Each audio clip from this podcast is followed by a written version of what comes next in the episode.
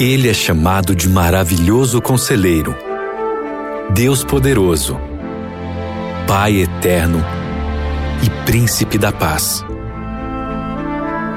A partir de agora, Bíblia Fácil. Maravilhoso Jesus.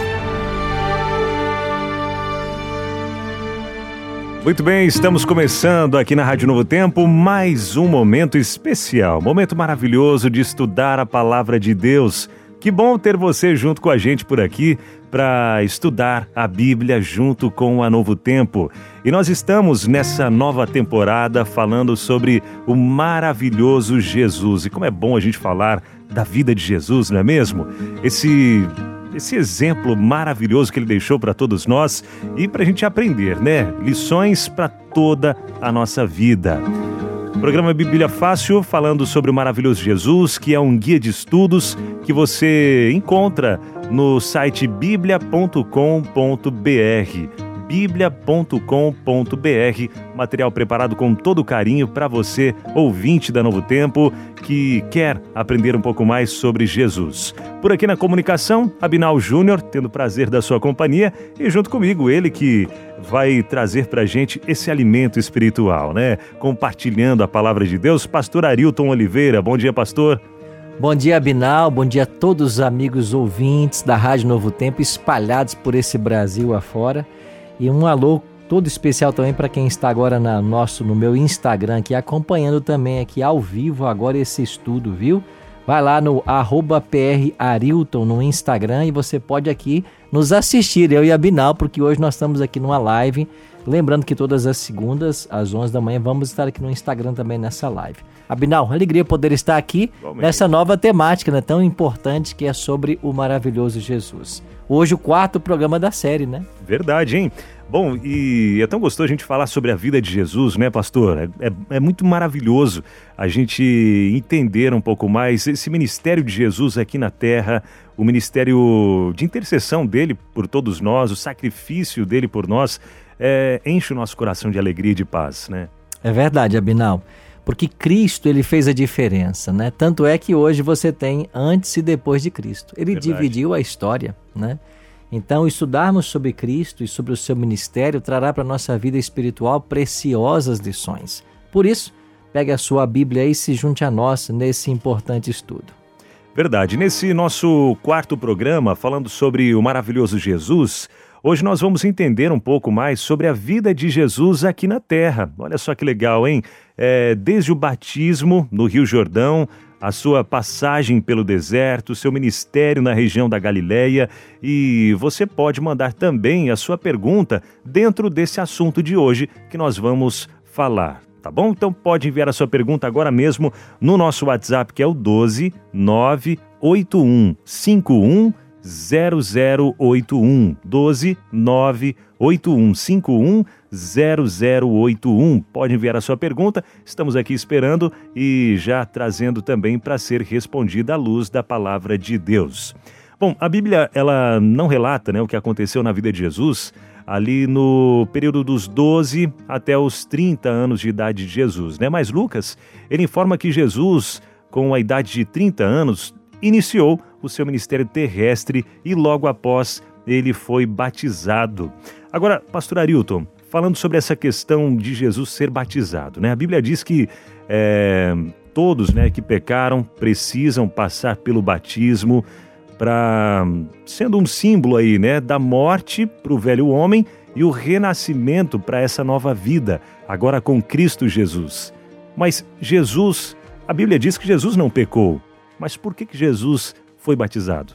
Isso é interessante, Abinal. Você vai perceber que a divindade, eles fazem certas coisas pensando em dar um exemplo para a humanidade. Quer ver um outro caso? Uhum. Em Gênesis 2, 1 a 3, a Bíblia informa que Deus criou o mundo em seis dias e descansou no sétimo. Deus descansando? Uhum. Isaías 40 né, diz que Deus não se cansa nem se fadiga. Deus não estava cansado de fato, mas Deus queria dar um exemplo para todos nós. O mesmo acontece no batismo. Aqui em Mateus, no capítulo 3, nós temos aqui o episódio em que Jesus passa pelo batismo. Eu vou ler aqui com os amigos a partir do verso 13. Mateus 3,13 diz assim: Por esse tempo, dirigiu-se Jesus da Galiléia para o Jordão, a fim de que João o batizasse. Ele, porém, o dissuadia, dizendo: Eu é quem preciso ser batizado por ti, e tu vens a mim? Mas Jesus lhe respondeu: Deixa por enquanto, porque assim convém cumprir toda a justiça. E ele o admitiu. Batizado Jesus, saiu logo da água, e eis que se lhe abriram os céus, e viu o Espírito de Deus descendo como pomba vindo sobre ele. Uma voz do céu que dizia: Este meu filho amado, em quem me comprazo. Então, o texto é claro em dizer que João não queria batizá-lo. E por que não? Porque, como você disse, João Batista reconheceu a santidade de Jesus. E batismo é um símbolo de remissão de pecados. Mas Cristo, ele batizou, ou passou pelo batismo, para dar um exemplo para todos nós. Então, Cristo foi batizado não porque tinha pecado, mas foi uma atitude pedagógica, assim como Deus descansou ao criar o mundo em seis e descansou no sétimo dia. E se ele deu o exemplo, quer dizer que eu e você devemos passar também pelo batismo. Certo, muito bem explicado, muito bem entendido. E agora, nos dias de hoje, a gente vê que ainda acontece, né? Esse rito do batismo nas igrejas. Agora, o batismo, ele é um requisito para a salvação? A Bíblia fala sobre isso, pastor? Olha, eu tenho que me batizar para ser salvo. Se eu não me batizar, eu aceito Jesus como meu salvador, mas não passo pelo, pelas águas, pelo batismo. Então eu não, não terei a vida eterna, é isso? Bom, aí nós temos que ponderar duas coisas. Primeiro, aqui em Marcos 16, 16, o próprio Jesus declara ser um requisito a salvação. Uhum. Jesus diz assim: Marcos 16, 16. Quem crer e for batizado será salvo. Quem, porém, não crer será condenado. Então, o batismo é sim um requisito à salvação. Esse é o primeiro ponto. Agora, quem não passar pelo batismo está perdido? Não. Por que não? Porque, primeiro, todas as pessoas que viveram no Antigo Testamento ou nos dias anteriores a Cristo não passaram pelo batismo. Por quê? Porque o batismo não era uma doutrina, ela é, o batismo começa a ser praticado por João o Batista, porque João era quem batizava, né? Daí vem João Batista, porque a palavra batista quer dizer, né, aquele que batiza. Então passou a ser um requisito. Mais um exemplo disso é o ladrão na cruz, que ele aceitou Cristo, mas não foi batizado. Agora, quando é que uma pessoa sem passar pelo batismo pode ser salva? Quando ela não tem conhecimento ou quando ela não tem oportunidade. O ladrão na cruz teve o, a, aceitou a Cristo como Salvador, mas não teve a chance, porque ele já estava pregado ao lado de Cristo quando aceitou. O caso ele, de alguém ao, no, no, leito de um hospital também. No leito talvez, de morte né? que faz a sua entrega e aceita Cristo e não pode, se não tem tempo tudo mais. Essa experiência aconteceu há poucos dias comigo, né? Eu fiz aí uma série de lives lá para o estado da Bahia e Sergipe, aproveitar e mandar um abraço né, para o pessoal de Bahia e Sergipe. E no leito de um hospital, um senhor que assistia às lives todos os sábados à tarde, foram 10 lives, ele tomou essa decisão. Mas ele já estava no leito do hospital e ele não voltou do hospital. Uhum. Então eu acredito que a pessoa que aceitou, tomou decisão pelo batismo, mas não houve uma melhora né, do problema de saúde dele e veio a falecer, Deus pode olhar assim para um caso desse e salvar a pessoa. Então, o batismo é um requisito da salvação quando nós temos a oportunidade então, se eu hoje tenho conhecimento, tenho oportunidade e não passo pelo batismo, eu estou negando um claro ensinamento da palavra de Deus. Maravilha. Chegou para a gente uma pergunta aqui, pastora Vera. Ela tem algumas perguntas aqui que ela vem trazendo para a gente. Primeira delas, eu tenho que ter uma religião? É, se eu quero receber o batismo, eu tenho que estar em alguma denominação? E outra questão, se Jesus falou que há um só batismo, porque algumas igrejas dizem que devemos batizar outra vez, ou seja, o rebatismo, né, pastor? Bom, vamos por partes, né? Uhum. Ela fez várias perguntas dentro de um. a primeira de delas aí né? é se elas têm que estar numa igreja, né? Isso. Veja, a igreja ela é importante. A Bíblia diz que a igreja é coluna e baluarte da verdade. Então, a igreja, instituída pelo próprio Cristo, ela tem um papel fundamental no processo de nossa salvação. Ela nos ajuda ela é a detentora dos oráculos, da verdade, né? Ela que dissemina o estudo da Bíblia. É na igreja que a gente se congrega, né? A gente está junto como irmãos. O autor de Hebreus diz: Não deixemos de congregar como é costume de alguns. Ou seja, a Bíblia nos motiva, né? A, a frequentarmos uma igreja. Agora, é claro que você, ao escolher uma igreja para frequentar, você tem que, que, estar na igreja que está ensinando a palavra, né? Porque se a igreja não ensina a palavra, você vai estar ali perdendo o seu tempo. Tem que estudar é Bíblia e todo culto tem que ser para adorar a Deus e estudar a Bíblia. Agora, o segundo ponto que ela perguntou, e Abinal, uhum. é com relação ao rebatismo, né? Isso. né? Quando Paulo diz, você mencionou o texto lá, é Efésios 4, verso 5, há um só Senhor, uma só fé e um só batismo, Paulo não está falando nesse texto de uma só vez. Ele está falando de uma só forma. Por quê? Porque hoje nós temos três formas de batismo praticado em geral pelas religiões, que é por imersão, por infusão e por aspersão. Destas formas, apenas o batismo por imersão é o batismo bíblico. A Bíblia não tem essa história de batizar derramando água na cabeça ou aspergindo. Batismo na Bíblia é por imersão. Então, esse é o primeiro ponto. Agora, o apóstolo Paulo, e eu posso ler aqui Atos 19, né? Você vai ter, depois vocês podem ler em casa também, Atos 19, verso 1 a 5, nós temos um claro exemplo de Paulo batizando quem já era batizado. Aqui, Paulo está na cidade de Éfeso, ele encontra ali 12 pessoas que haviam sido batizadas por João Batista. Essas pessoas passaram pelo batismo por imersão, mas elas não conheciam nada da doutrina do Espírito Santo. Até porque João Batista morreu antes da vinda do Espírito, né? Que aconteceu só no dia de Pentecostes. Então, eles não conheciam a doutrina do Espírito. E quando Paulo ensinou para eles, aí diz o texto aqui, Atos 19, 5. Eles, tendo ouvido isso, foram batizados em nome do Senhor Jesus. Ou seja, João batizou e Paulo os rebatizou. Uhum. Então a gente, os adventistas do sétimo dia, por exemplo, praticamos o rebatismo porque nós temos um precedente bíblico. E qual foi aqui o, o grande motivo desse rebatismo? Eles não conhecerem uma verdade essencial da Bíblia. Então, Abinal, por exemplo, uma pessoa pode ser cristã, pode estar hoje na sua igreja, mas se existe algum tema da Bíblia que ela não conhece, alguma verdade fundamental, quando ela aprende isso, e se ela desejar, ela pode passar sim por um rebatismo, tá? Certo, maravilha, muito bem explicado também.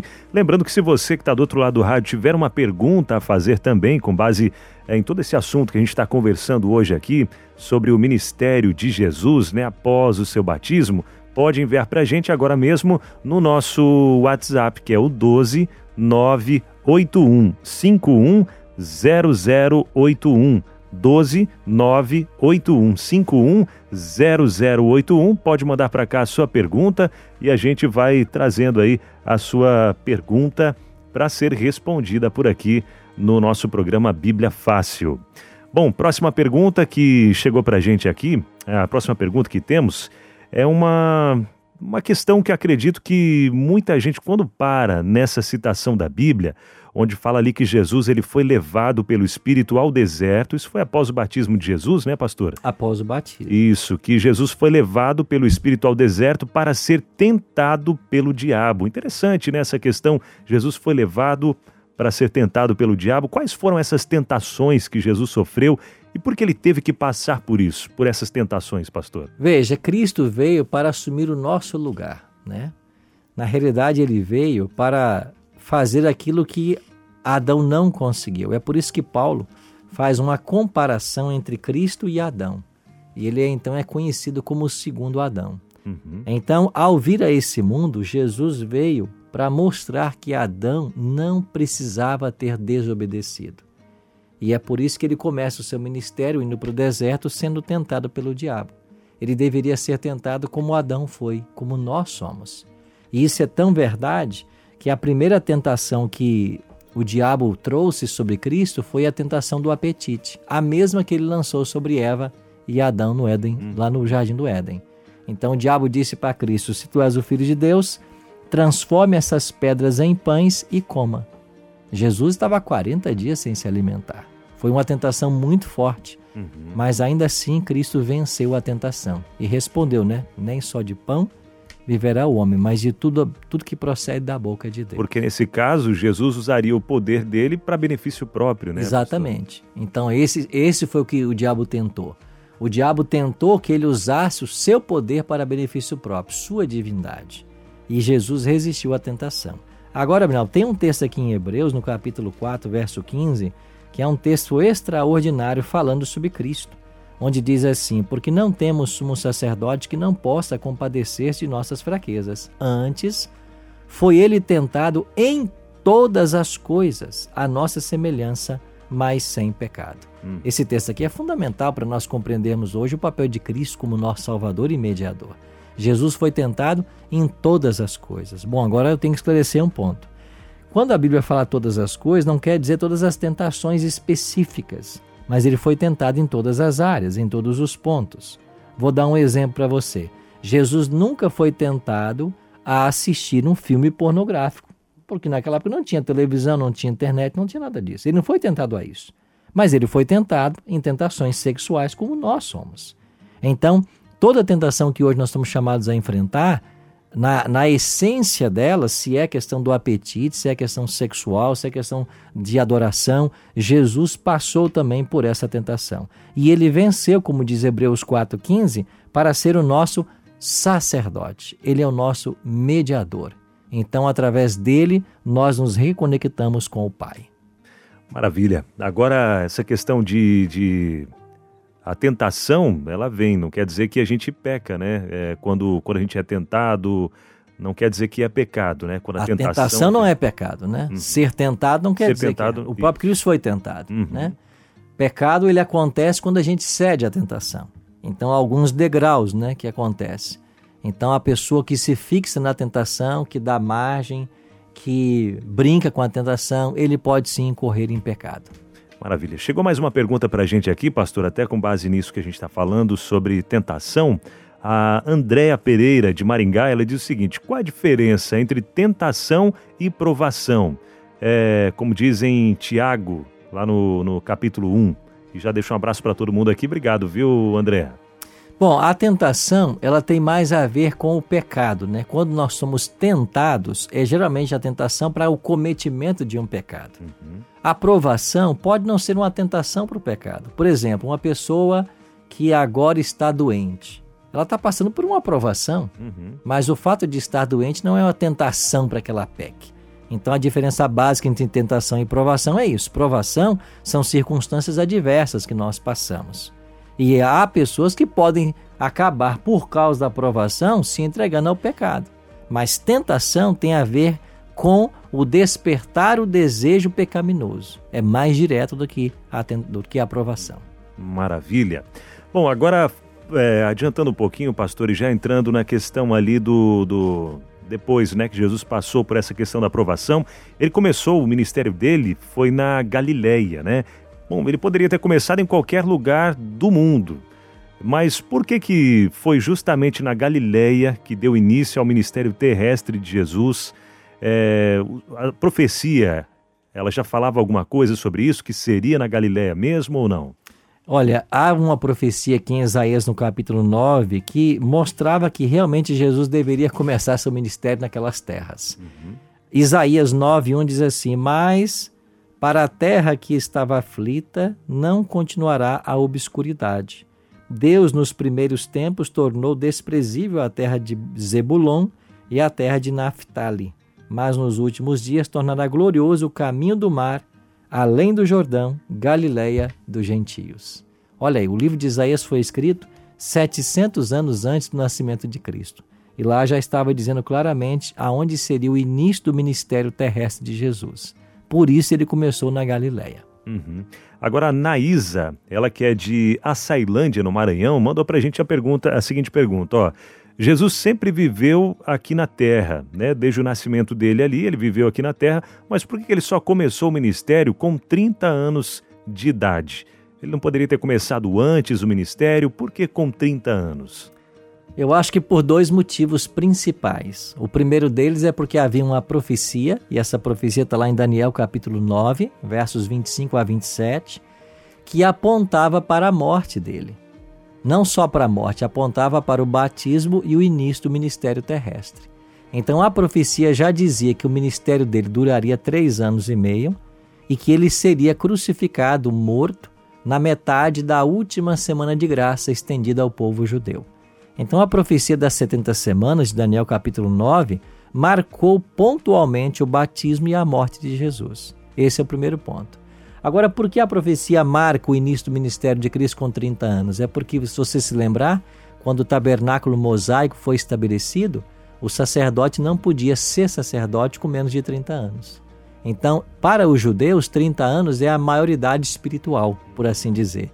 Então, a pessoa pode ser um sacerdote só com 30 anos. Isso depois mudou, uhum. mas no início foi assim. Tanto é que não, nos dias de Cristo não podia haver um, um mestre, um rabi, que não tivesse 30 anos.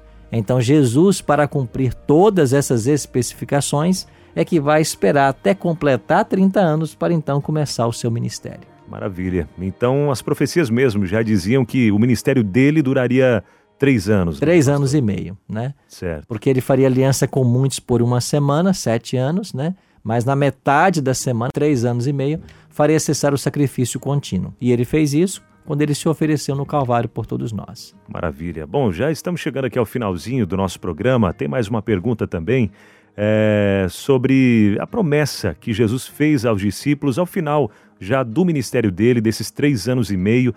Jesus, é, antes da sua partida, ele prometeu aos seus discípulos, fez uma promessa maravilhosa que fica para todos nós, né? Ao fim do ministério de Jesus. E que palavras foram essa, essas, né? Antes da sua partida. Olha, aqui em Atos capítulo 1, você tem um momento em que Jesus é assunto aos céus, né? A ascensão de Cristo. E Jesus aqui faz uma linda promessa aqui no versículo 8, né? Mas recebereis poder ao descer sobre vós o Espírito Santo, e sereis minhas testemunhas, tanto em Jerusalém como em toda a Judéia e Samaria, até os confins da terra. Ou seja, a palavra de Deus nos diz que Cristo, Cristo antes de ir aos céus, prometeu o Consolador, o Espírito Santo. Então, o Espírito Santo, Abinal, e amigo ouvinte do Novo Tempo, é o substituto de Cristo. E por que ele é o substituto? Porque ele é Deus, como Jesus é Deus. E Jesus foi e disse: Olha, eu vou, mas eu vou enviar o Espírito. Ele vai estar em vós. E ele vai estar convosco todos os dias até a consumação dos séculos. Essa é a maravilhosa promessa que Jesus fez para nós. Então hoje nós temos a presença de Cristo através do Espírito Santo. Que maravilha, hein? E até com base nisso que a Novo Tempo está produzindo um novo material falando sobre o Espírito Santo, né, pastor? Exatamente. Essa será a próxima temática do programa Bíblia Fácil. E a gente vai estrear aqui também na rádio em outubro, né, com essa nova temática sobre o Espírito Santo. Serão 15 temas sobre o Espírito Santo, tanto na TV quanto aqui na rádio. E você vai estar conectado com a gente aí nessa nova temática. Você vai ver a importantes lições da Bíblia sobre o Espírito Santo. Um tema apaixonante. Maravilha. Tem alguém que já está parabenizando e agradecendo aos Anjos da Esperança, porque mandou até uma foto aqui, diz que recebeu guia de estudos em casa de graça. Olha que coisa boa, dizendo o seguinte: olha só, Vinal, recebi ontem em minha casa e já comecei a estudar e a responder os questionamentos. Olha que grande bênção. Quem mandou essa mensagem pra gente aqui foi a Cris. E ela mandou a foto também, Abinal? Ela mandou a foto aqui, ó. ó esse é o material Olha, que ela recebeu. Deixa eu mostrar aqui para os nossos amigos que estão aqui na live com a gente. Isso. Ó, tá vendo aqui, ó? É o estudo aqui ó, que ela recebeu, coisa linda, viu? Jesus restaurador da vida. Então a gente quando promete aqui estudo gratuito para você, é gratuito mesmo, viu? Por isso você pode pedir o seu. Então, já fica aqui o convite para você que quer aprender mais da Bíblia, quer aprender mais da palavra de Deus, entre em contato com a gente agora mesmo. Liga aí no 0 operadora 12 21 27 31 21. Caso você queira receber de graça, até mesmo escolher, tem mais de 20 28. 28, olha isso. Tem 28 estudos para você escolher aí entre os mais diversos assuntos. Assuntos sobre o que, pastor? Que tem Nós dias? temos lá sobre saúde, uhum. a revista Fique Leve. Nós temos saúde física, né? Saúde emocional, que é o novo estudo da doutora Rosana Alves, né? Que fala a respeito de sentimentos, a ciência do existir. Nós temos livros na área profética, ou estudos na área profética, Daniel e Apocalipse, do Bíblia Fácil. Nós temos estudos infantis para as crianças, né? Como divertir e instruir, e a nova revista de Milagres de Jesus. Então nós temos materiais para todas as, as demandas aí. Que maravilha! Bom, e esse assunto que a gente está estudando sobre o maravilhoso Jesus, o pessoal pode encontrar no site biblia.com.br e além do material para preencher, tem vídeos, videoaulas também. Tem vídeos. Esse curso está disponível no biblia.com.br. Ele é um curso apenas online, ele não tem impresso. Mas lá você vai assistir a videoaula ou, ou um programa que nós gravamos em Israel, entendeu? Nós fomos a Israel, nos locais por onde Jesus andou, fomos a Galiléia, ao Mar da Galiléia, Cafarnaum, Tiberíades e tantos outros locais. Então você acessa aí bíblia.com.br e faz o estudo então online e responde o questionário. Coisa boa. Bom, para encerrar, vamos orar, pastor? Vamos orar. Nosso Pai querido, muito obrigado por esses momentos que passamos refletindo na tua palavra. Suplicamos a tua bênção hoje para cada amigo da Novo Tempo que está conectado com a gente. Também para os amigos que estão aqui na live, que o Senhor possa estar conosco e nos dar uma segunda-feira abençoada em tua companhia. Perdoe nossas faltas, nossos pecados e nos prepare a cada instante para o teu regresso. Oramos em nome de Jesus. Amém. Bíblia Fácil. Maravilhoso Jesus.